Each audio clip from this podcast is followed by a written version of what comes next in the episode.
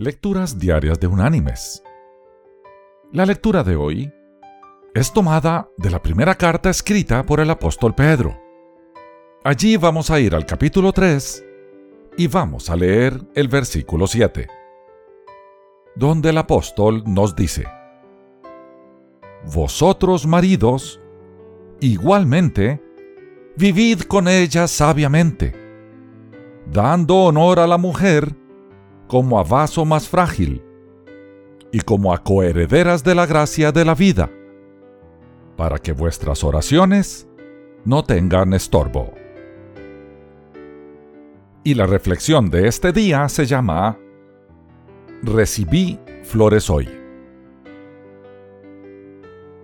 No es mi cumpleaños ni ningún otro día especial. Tuvimos un disgusto anoche y él me golpeó. Pero sé que él está arrepentido, porque me mandó flores hoy. Recibí flores hoy. No es nuestro aniversario ni ningún otro día especial. Anoche me lanzó contra la pared y comenzó a ahorcarme. Pero sé que él está arrepentido porque me mandó flores hoy. Recibí flores hoy. No es el Día de la Madre ni ningún otro día especial. Tenía tantos moretones que me dio pena contestar a la puerta. Pero sé que él está arrepentido, porque me mandó flores hoy. Si lo abandono, ¿a dónde puedo ir? ¿Cómo me gano la vida? ¿Y qué será de mis hijos?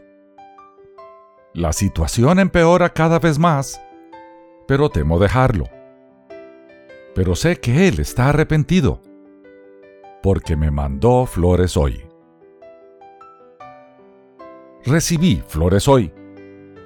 Mi familia y mis amigos desfilaron ante el féretro para verme, preguntándose por qué no había dejado a mi marido. Si solo hubiera tenido la fuerza y el valor para dejarlo. Pero no lo hice. Así que recibí flores hoy.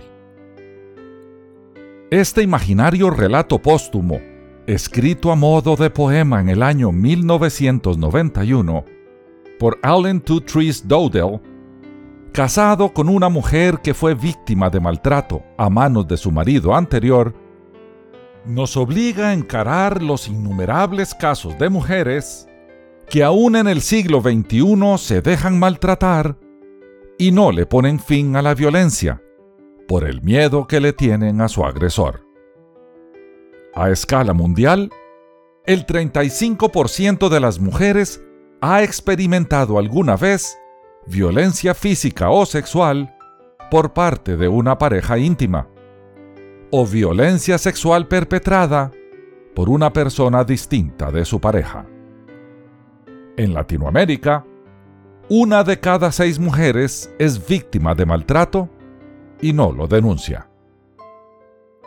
El flagelo de la agresión no se detiene y nos muestra una descomposición sistemática de nuestra sociedad.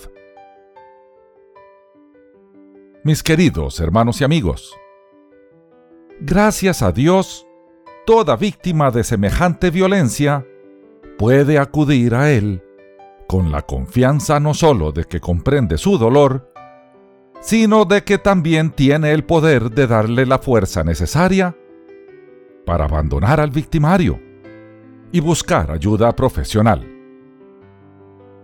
La Biblia le ordena a los esposos amar y cuidar a sus esposas no maltratarlas ni esclavizarlas.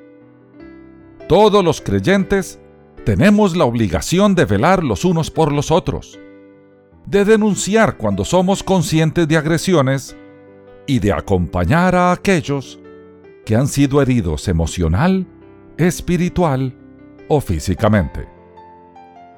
Salgamos a ser creyentes activos. A eso nos llama el Señor.